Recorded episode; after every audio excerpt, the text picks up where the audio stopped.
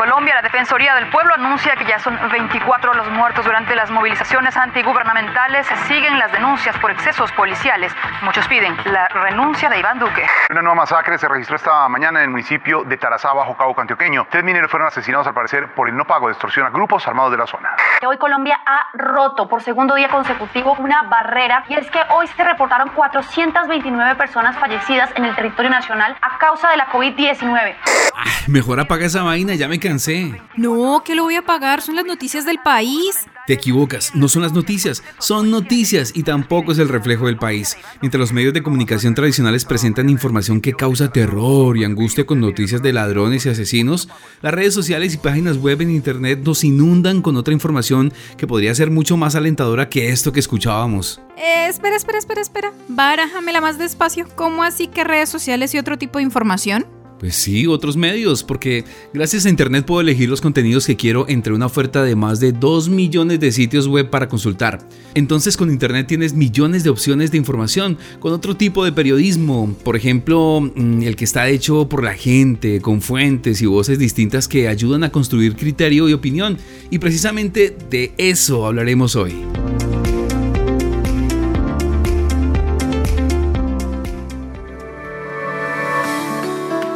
Aquí comienza Tendencias, un programa en el que hablaremos sobre los usos sociales de la Internet y cómo hacerla útil para nuestros proyectos. Un programa de CIPAS con el apoyo de la Fundación Interamericana y Fede Medios.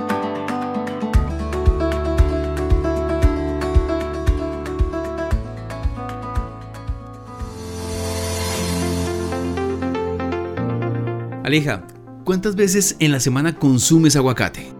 Depende. Si hay cosecha, todos los días. Si no, por ahí tres o cuatro veces a la semana. Algunos expertos recomiendan comerlo con frecuencia porque es bueno para nuestra salud. Para nuestra salud quizás sea muy bueno, pero no para la de la tierra y la de las familias que viven de ella. ¿Cómo así? ¿Sabías que en Chile centenas de familias campesinas se oponen a su cultivo masivo porque conlleva la escasez de agua y problemas medioambientales? No tenía la más mínima idea de que eso pasaba allá. ¿Cómo lo supiste? Pues obviamente consultando en internet es que hay muchas cosas que pasan en la vida de las personas que desafortunadamente no son tratadas por los medios de comunicación tradicionales, en vista de que quienes tienen intereses empresariales y políticos de por medio. Claro, como las protestas en Cuba o las mismas que hubo aquí en Colombia en el Valle y en el Pacífico colombiano. Muchos supimos lo que pasaba por allá gracias a videos en vivo transmitidos en Facebook e Instagram qué curioso que mientras transmitían, extrañamente la internet se iba en los sectores donde ocurría la protesta. Y no fue ninguna casualidad, te lo aseguro. Resulta que algunas autoridades pensaron que al cortar el servicio pararían las denuncias, pero los jóvenes se las rebuscaron y lograron denunciar que la fuerza pública disparaba contra las torres de energía para afectar el servicio. Pero el punto de lo que te digo es que, gracias a su activismo virtual, conocimos la represión a la que fueron sometidos algunos manifestantes. Y el mensaje fue escuchado en todos los rincones del mundo, John. Precisamente para hablar sobre el impacto del uso de las redes sociales para hacer lo que se conoce como periodismo ciudadano virtual, invitamos a Kevin García, profesor de la Universidad del Valle, director de la revista Ciudad Vaga. Un saludo para ti, Kevin, y bienvenido al programa. Hola, un saludo para todas las personas que nos escuchan. Kevin, quiero empezar preguntándote, mm, ¿qué papel jugó el periodismo ciudadano por Internet en las protestas de Cali en el 2021?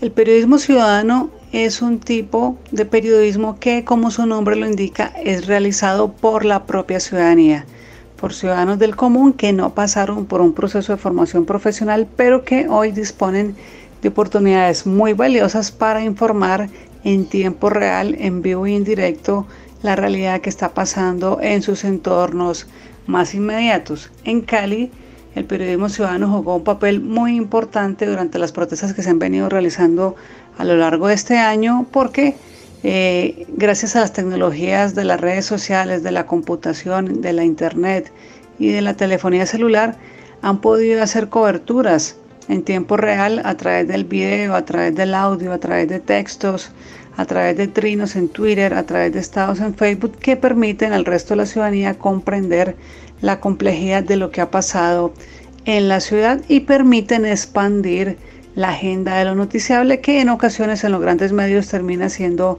bastante reducida por intereses corporativos, por fórmulas que son más comerciales que otras, etcétera. Entonces digamos que durante las protestas en Cali el periodismo ciudadano, ese que hace el ciudadano a pie, ese que reporta la persona que está viendo un conflicto entre manifestantes y policías, ese que está viendo un accidente de tránsito, ese que está viendo un robo, ese que está viendo eh, un acto de injusticia social y que lo reporta, pues ha permitido que se expanda eh, la esfera pública y la cobertura de temas de interés colectivo. No sin ciertos desafíos, porque la precisión, eh, la constatabilidad de lo que está pasando a veces queda por hacer, pero digamos que ha sido importante para expandir la agenda de lo noticiable, la agenda de lo cubrible eh, y para dar cuenta de aquellos aspectos que los medios más tradicionales, ya sea por la capacidad de sus equipos periodísticos, ya sea por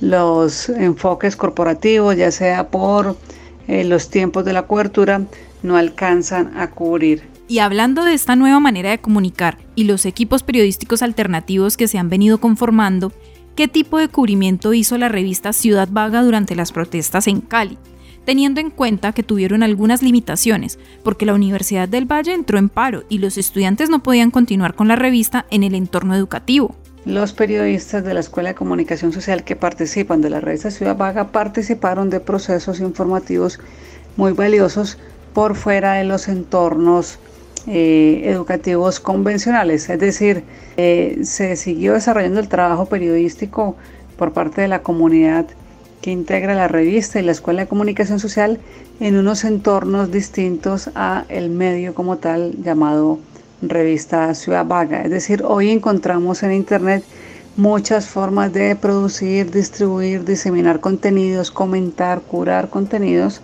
Eh, que no están supeditados exclusivamente a un sitio eh, periodístico específico. Antes de que existiera Internet, las personas se comunicaban recibiendo un mismo mensaje que era producido desde un centro de producción de información, ya fuera una cabina de radio, ya fuera una sala de redacción, ya fuera un estudio de televisión, se producía lo mismo, las notas de dos o tres minutos, de 10, 20 o 30 segundos, que se emiten de forma masiva para todas las personas. Pues Internet ha posibilitado que ese modelo cambie y ya no es un solo centro que produce y emite para todos, como en una sala de cine, sino que es un entorno en el que muchas personas pueden comunicar, retroalimentar, reemitir, producir para muchas personas.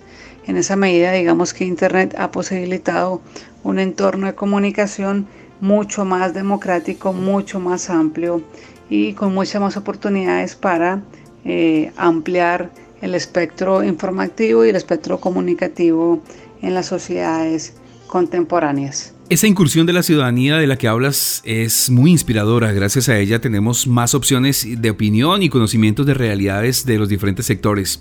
Profesor Kevin, muchos éxitos con la revista Ciudad Vaga y saludos a sus periodistas en formación. Gracias por la invitación y un saludo para todas las personas. John, no sé si sabías, pero según cifras de la compañía de investigación de marketing e Internet, Comscore, cuando comenzó la pandemia el consumo de medios por Internet aumentó. Y en Colombia, Solo en el mes de marzo de 2020, las páginas web de noticias e información aumentaron un 37%, de las cuales el 85% de las visitas eran hechas desde celulares. Claro, y es que eso tiene que ver con la desconfianza de la gente. Una prestigiosa firma llamada Edelman, que mide los niveles de confianza de las personas sobre sus gobiernos y los medios de comunicación, dice que nuestro país ocupa el quinto, escucha bien, el quinto lugar como uno de los que más desconfía y esa sería otra razón por la que el periodismo ciudadano virtual toma fuerza cada vez más. Tienes razón, John. Incluso ese fenómeno del periodismo y cómo ha venido cogiendo fuerza a nivel mundial, por ejemplo, en países de Europa, Medio Oriente, hasta en África, crearon plataformas como Citizens, Usha Heidi o Brickflow en las que los ciudadanos pueden publicar lo que está pasando desde donde se encuentren y hasta permiten colaboraciones entre ciudadanos y periodistas profesionales. Y así como las protestas en Cali, hay muchos otros que no salen a la luz debido a la agenda de algunos medios que no buscan informar, sino más bien dar miedo o generar tensiones sociales. Por eso, la libertad de prensa en esta época pasa por defender el derecho que tenemos a estar bien informados, y eso se relaciona con tener más opciones para hacerlo. Y precisamente para hablar de este tema hoy está con nosotros Alejandro Sepúlveda, un reconocido educador, activista y comunicador popular de Bogotá. Alejandro, bienvenido al programa y explícanos cómo funciona el periodismo ciudadano que se hace por Internet. Buenas, según donde, donde nos escuchen, el periodismo ciudadano le permitió a cada quien eh, construir realidades desde su particularidad. Y entonces en ese sentido, digamos que los medios los medios eh, comunitarios, pero además el periodismo ciudadano podría obedecer a eso, ¿no? A la construcción de múltiples relatos, de múltiples representaciones de la realidad que se construyen además cotidianamente con el celular, con las redes sociales y donde cada quien tendría la posibilidad de contar. Precisamente Alejandro, esa posibilidad que cualquier ciudadano tiene de contar sugiere algo de precaución o cautela de parte de nosotros los ciudadanos que consultamos la información por Internet. Así que te pregunto, ¿tú crees que la Internet fortalece el periodismo ciudadano y esa posibilidad de encontrar la verdad? Eh, sí, no. Justamente porque en efecto lo que, lo que permite Internet es eh, democratizar un poco o descentralizar la producción de la información. Esto hace que tengamos muchas posibles versiones de la realidad que tal vez antes no se tenían en cuenta. El problema justamente tiene que ver con la, idea de la verdad y en ese sentido digamos que la pregunta estaría más bien con qué hacemos con las verdades que construimos. Y en ese sentido qué tipo de verdades pueden ser mucho más responsables en términos de enfrentar, eh, de que una opinión pública no formada tenga que enfrentarse justamente a unas versiones, unas interpretaciones de la realidad eh, que pueden generar caos, eh, que pueden generar eh, dilemas en términos de lo social, que pueden de alguna manera desencadenar en consecuencias muy fuertes, ¿no? Entonces, tal vez no es la búsqueda de la verdad, sino qué tipo de verdad socialmente estamos preparados para ver, para escuchar o para entender a partir de la, de la comunicación o de los medios de comunicación. Con esto que nos cuentas, parece que la tarea de hacer periodismo ciudadano virtual mm, no es para cualquiera como parecería en principio. Requiere virtudes que se cultivan en la ética de la verdad. Alejandro, mil gracias por ampliarnos este tema y esperamos haber despejado algunas dudas y dejado otras para nuestros oyentes.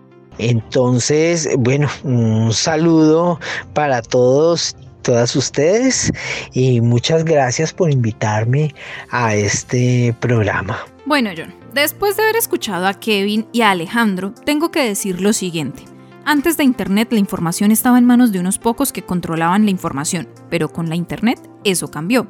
Así es, la poca credibilidad de los medios tradicionales, más la democratización de las herramientas de comunicación y el uso masivo de Internet propició la puesta en marcha de otros medios de comunicación que difunden piezas informativas con puntos de vista completamente distintos. Otras realidades, otras verdades se descubren. Y con un enfoque local y global que facilita la comprensión de los temas, aún cuando ocurren a miles de kilómetros de distancia, tal como sucedió con los jóvenes del Valle, Cundinamarca, Antioquia, los Santanderes, que gracias a ellos el mundo supo que en Colombia los estaban matando. El periodismo ciudadano por Internet revitaliza la democracia y le da además voz a todos. Gracias por estar con nosotros. Recuerda contarnos a través de Facebook, Twitter e Instagram qué historia o tema abordarías para contar en Internet si tuvieras tu propio medio de comunicación o también qué tema te gustaría que abordáramos aquí. Hasta la próxima. Chao, chao.